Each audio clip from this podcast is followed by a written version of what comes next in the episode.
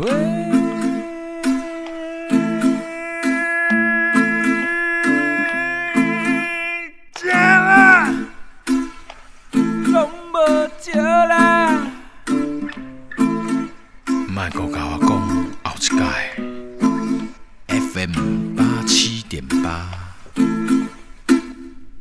来，各位听众，大家好啊！我们又回来了。那诶，刚刚在中场休息时间啊，跟那个陈董事长呢，有稍微聊了一下。呃，陈董事长他都已经模型了哈，他还有一些话想要讲，那我们请他讲一下。陈董，呃，陈董对模型啊有话要讲，大概是因为年纪的关系哈。每一个人都一样，当你到达这个年纪哈啊，你就会探讨一些。比较形而上了啊，那我还是要回头过来说说一说阿里山这一件事。阿里山的独特性，其实呃，不管嘉义人也好，台湾人也好，还是当年的日本人都没有把它讲清楚啊。它的独特性，我想要再强调一点，就是说，在那个三千公尺左右的高山，会有一个宜居的环境，这个在全世界都很少有的，比高人家圣母峰大概八千多。啊，那比大，那整个 西藏高原，我们根本连一点都不算，嗯，但是在三千公尺的地方有一个宜居的环境，就创造了很多独特性的生态，比如说 Hinoki，嗯，我爱块木红块啦讲到红块或者。做高一郎的，干嘛讲我起来？那个是全世界，我们只有我们有啊，特有特有种啊。像这样的事情，当然会招蜂引蝶啊。因为第一方面它宜居，第二方面它又是财富。那当年清朝就禁止入山，反而是一个好处。但是你进了一般人进进不了探险家，探险家。专家他会上去，人类学家、森林学家上去之后发现这个财宝，那就势势必要去动一下，哎，因为那些东西是可以换钱的，啊，所以就引起台湾的第一个，那我要讲那个是第一个山难，那个才叫山难啊。那当日本总督府开始决定说要开发阿里山林场，其实。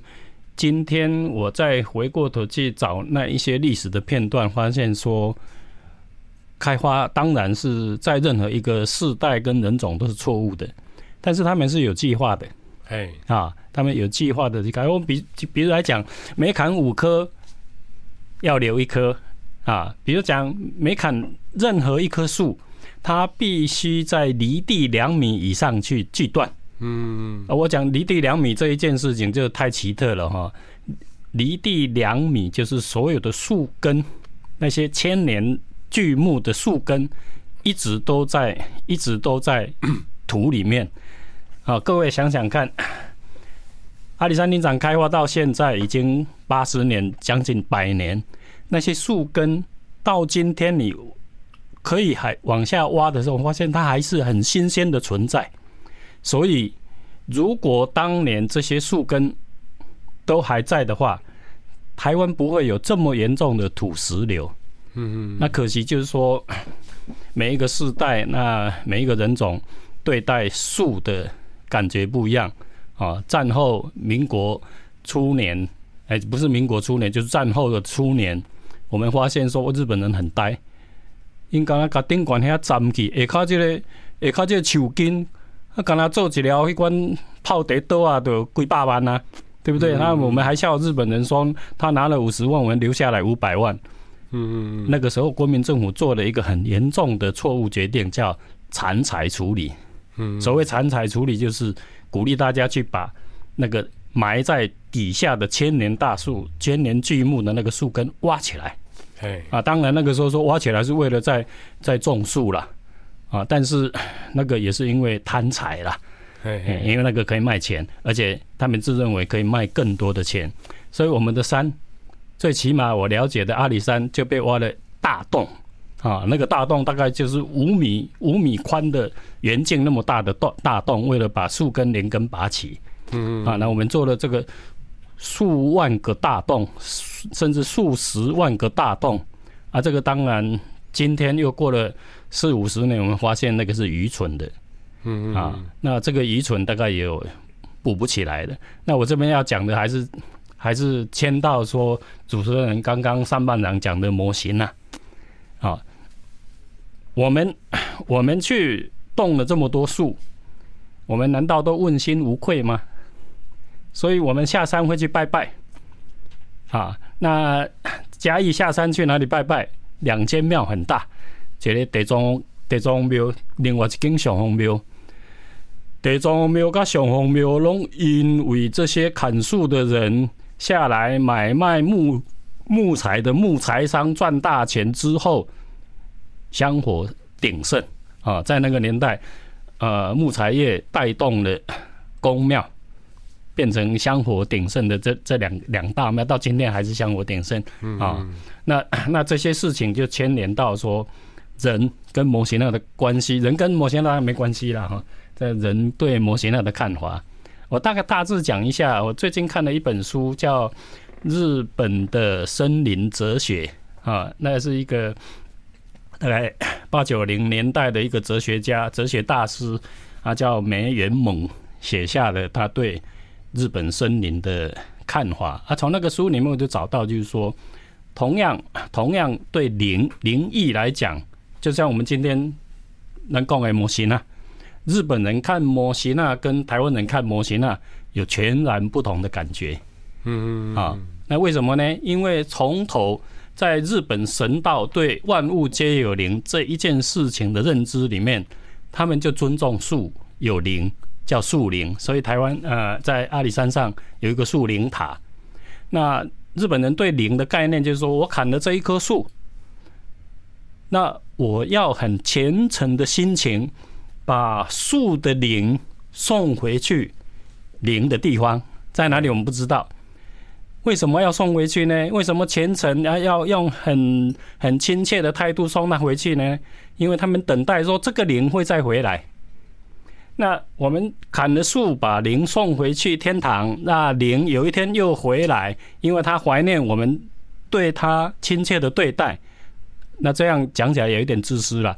灵回来，那我们会有砍不完的树，好，所以这个神道它其实对万物其实是一样的。他杀一株一一只山猪，砍一棵树，他都怀着一个很虔诚的心啊啊。那他他可能要先祭拜才砍树啊。那砍了树以后，他会好好的对待这个木头，那就产生了日本人对。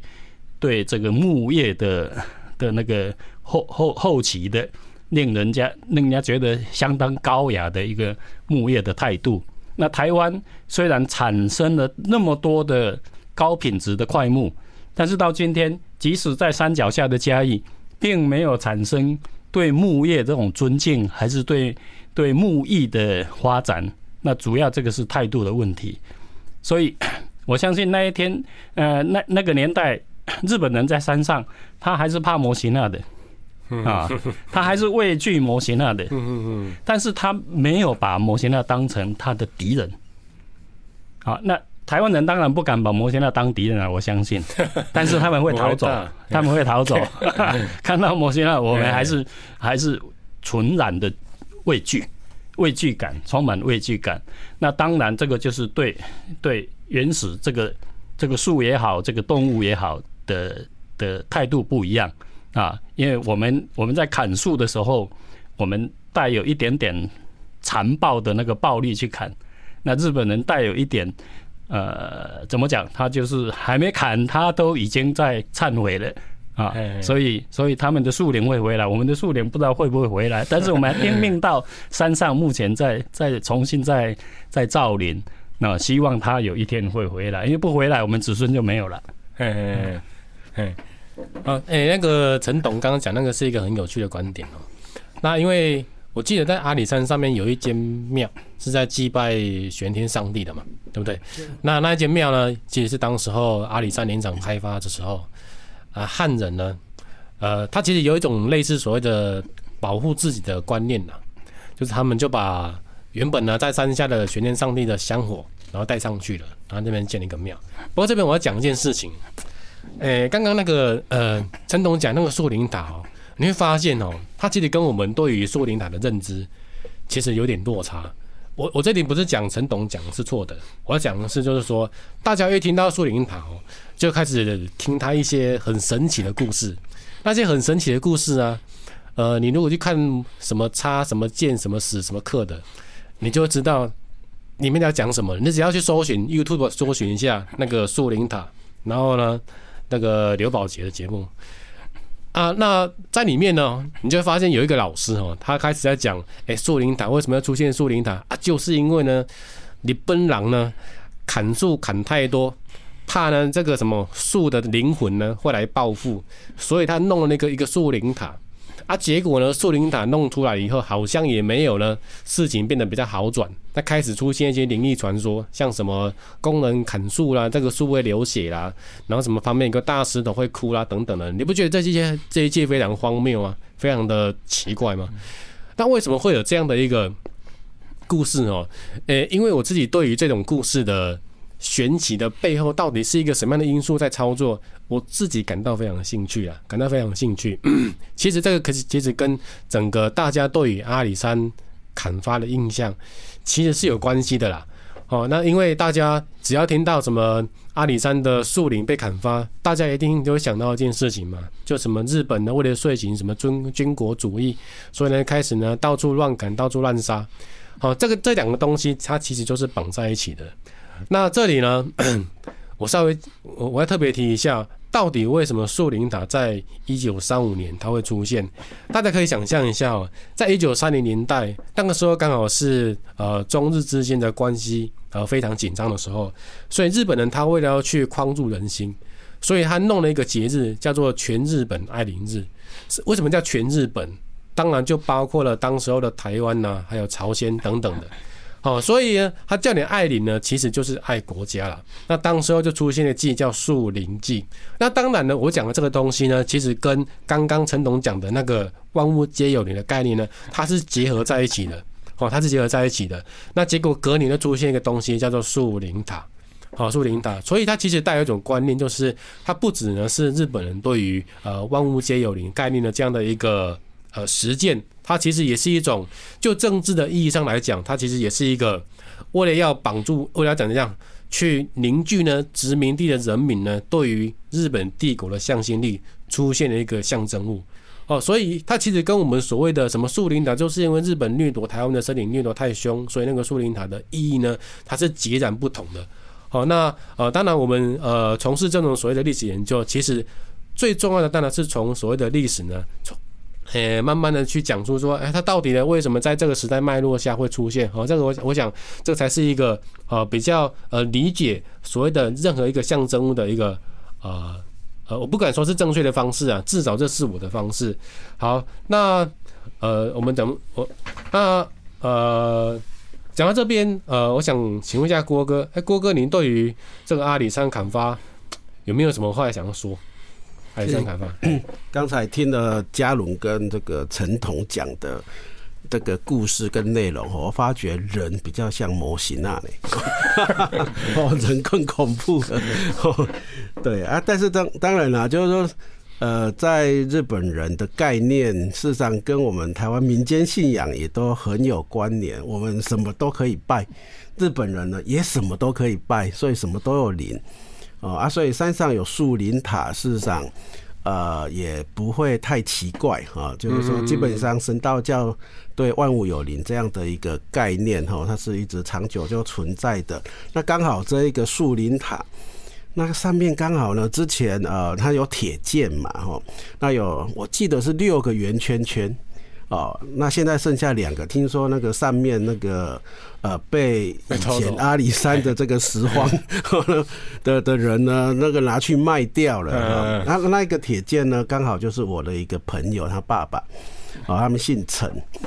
哦，住在嘉义市哈，在日治时期呢，他们设计哈，然后对他们做的，看一下铁剑，T 啊 T 啊，剑是呃，刀剑的剑，呃，不是铁剑哈，那个呃物件的件，物件的件哦，铁件啊，这个这个，现在呃在林呃这个林务单位呢，他爸爸哈被称为铁头啦，剃头啦，嗯，哦，因为都是。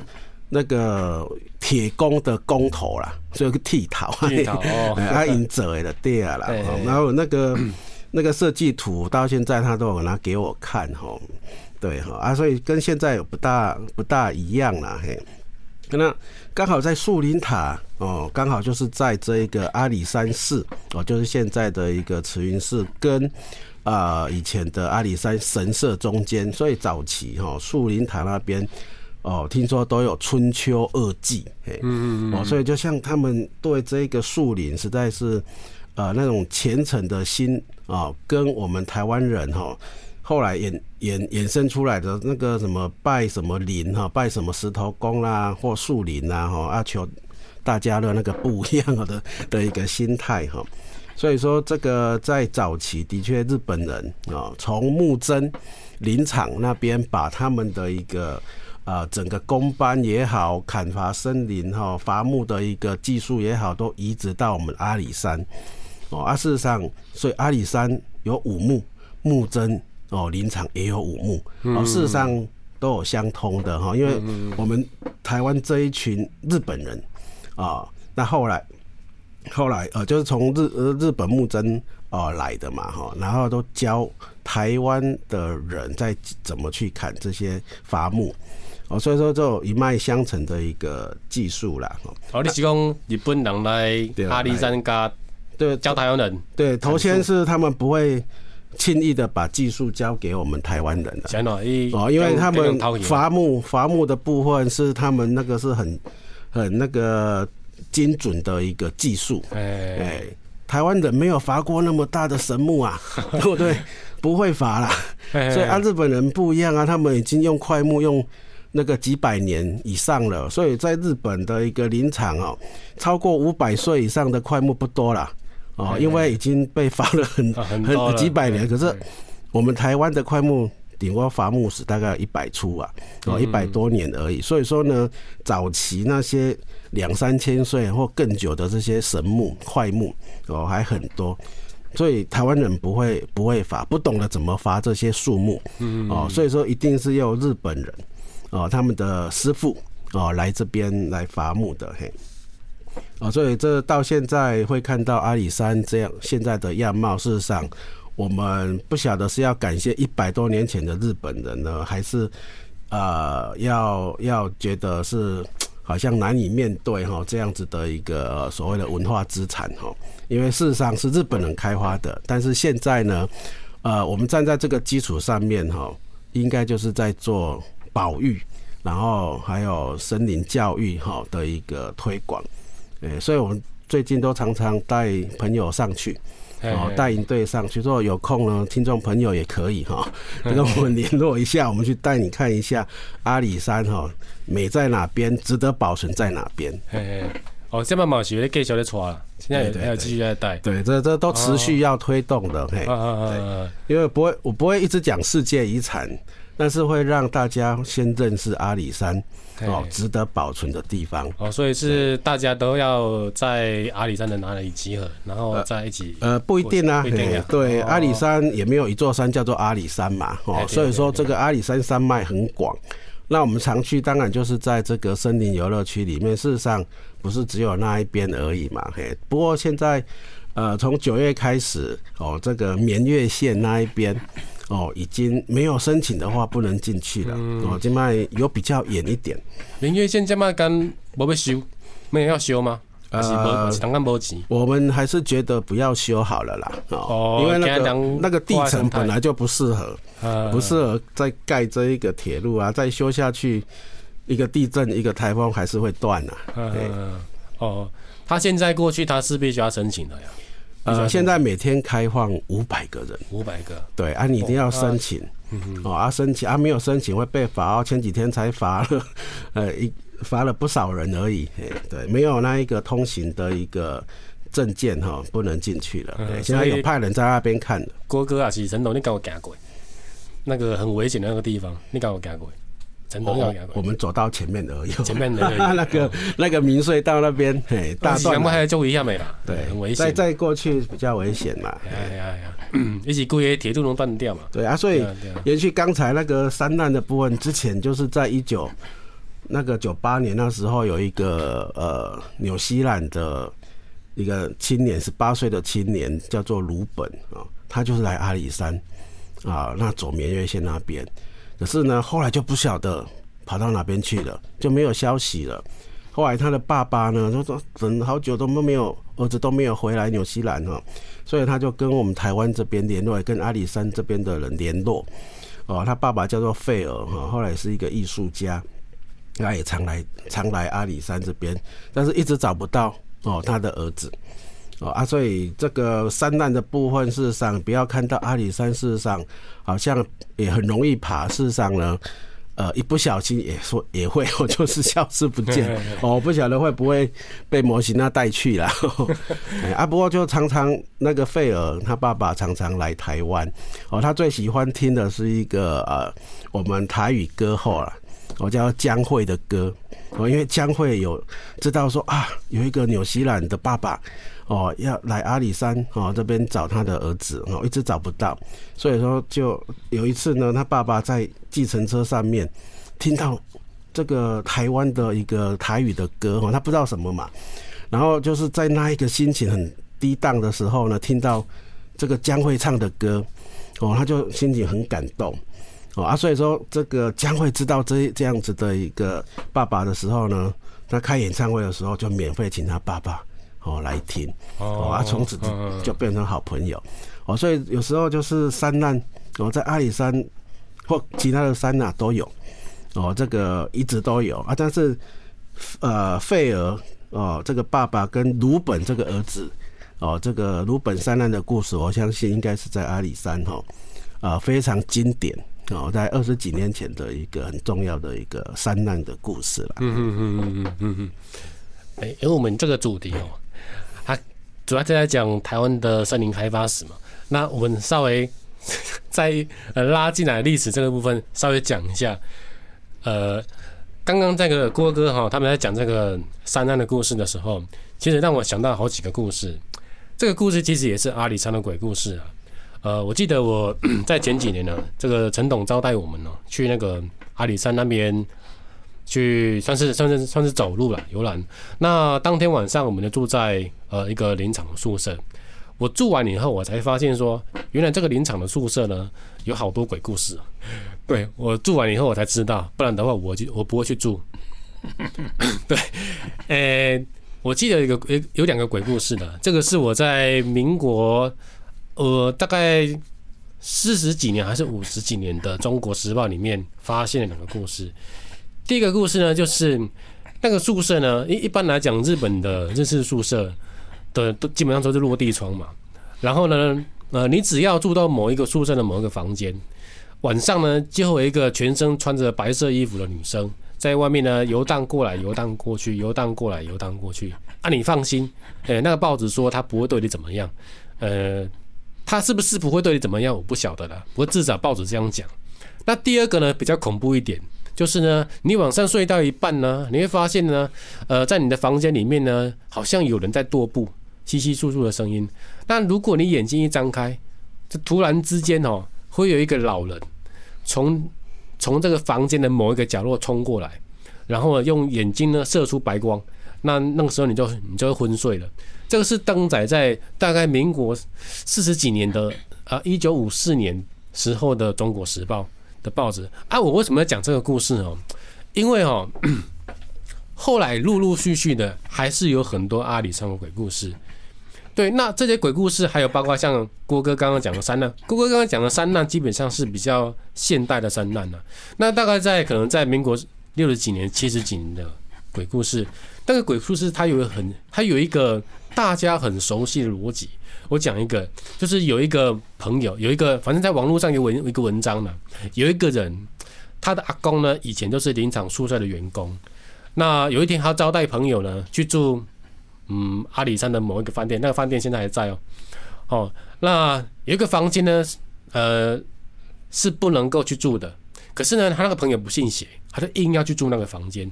啊，这个晚上呢，睡到一半呢，他就发现，哎，怎么呢？从那个天花板上面呢降下来两只脚，然后一开始呢是小腿，再来是大腿，再来是屁股了。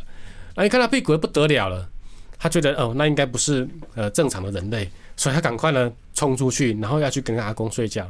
那阿公说，哎，怎么了啊？遇到事情了吧？来来来，跟我一起睡觉。那这个故事。他后，他最后面呢，还有一个收尾。这个收尾呢，就是一个非常神奇的地方，就是这个作者他讲一件事，他说阿里山之所以会有这么多的灵异故事，就是因为日本人滥发森林，滥发的太严重，所以呢，有很多的妖魔鬼怪跑出来，所以才会这么多的灵异故事，才会有这么多的山难事件。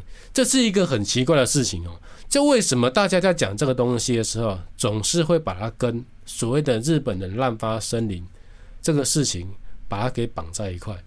对，那呃，对于一个一直在研究历史的人来讲，其实对对于这样的一个论述就会产生一些疑问嘛。那到底日本人他有没有滥发森林？那假如没有滥发森林的话，那到底是谁去制作这些论述？哦，那我后来去找一些资料，我发现说，呃，日本人其实有滥发森林，但是日本滥发森林呢，它其实呢，因为一般来讲，我们讲到日本滥发森林，都会马上联想到一件事情嘛，你不能动台湾，砍台湾的桧木，都运到呢日本呢去盖他们神社嘛。那这句话呢，大家听起来习以为常嘛，啊，可是实际上呢，它是一个论述上有逻呃有呃逻辑上有问题的地方呢，就是日本人干嘛莫名其妙？你们知道吗？阿里山上面有什么？有铁路嘛？那还有什么？还有制材厂嘛？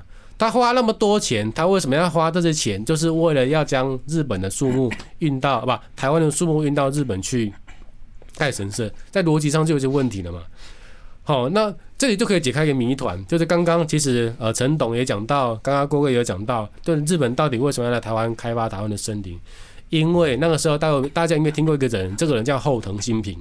后藤新平那个时候不是有很多基础建设吗？基础建设它需要大量的木材，对，那因为台湾当时候的木材大部分都是从日本来的，大部分都是从中国大陆来的。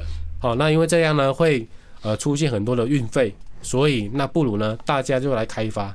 那开发哪座山？就开发阿里山。哦，所以呢，这个事情是这样来的。可是其实你要知道一件事情，就是。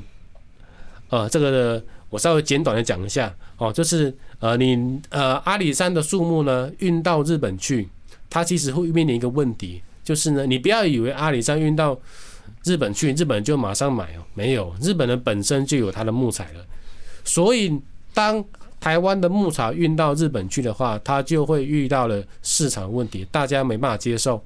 再来，因为阿里山的木材又有运费，又有什么什么人呃呃人事费等等的，所以它的价格很高啊。因此这样呢，台湾的木材一直以来它在日本呢就卖不出去。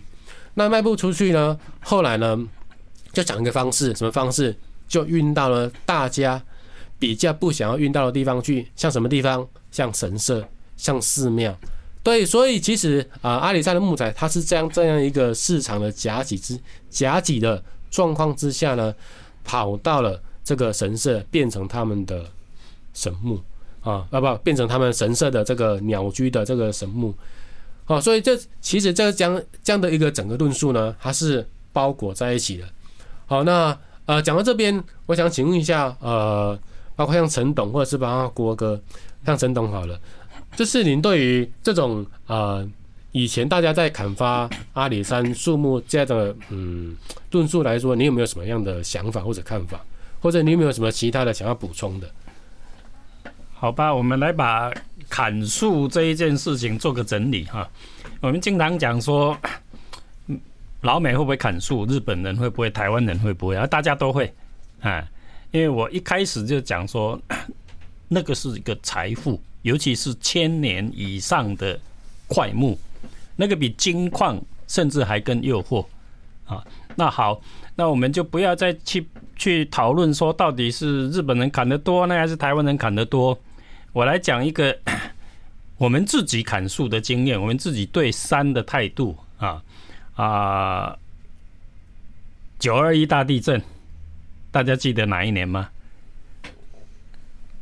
一九九一九九九啊，八十八，好，八十八，一九九九年，嗯，没有日本人吧？啊，当年砍砍阿里山树的那些日本人，活到一九九九年的也也很少啊。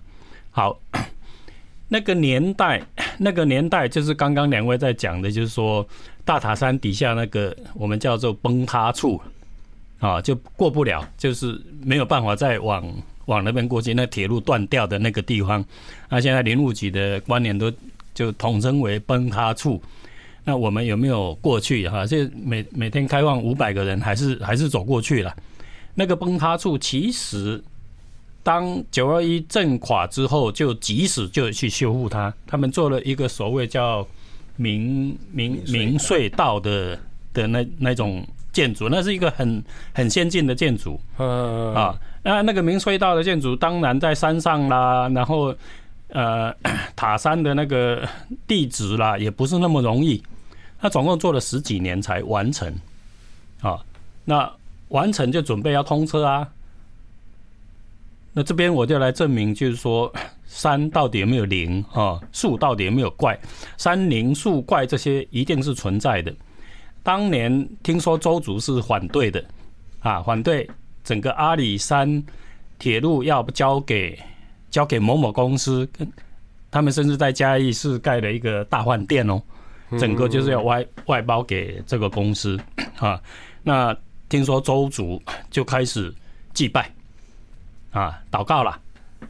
那在通车前的半年，刚好又来了一个叫八八风灾，八八风灾啊，八八风灾，我刚刚偷偷偷的 Google 了一下，二零一一年。嗯，你看这个崩塌处，政府为了复建铁路，总共花了。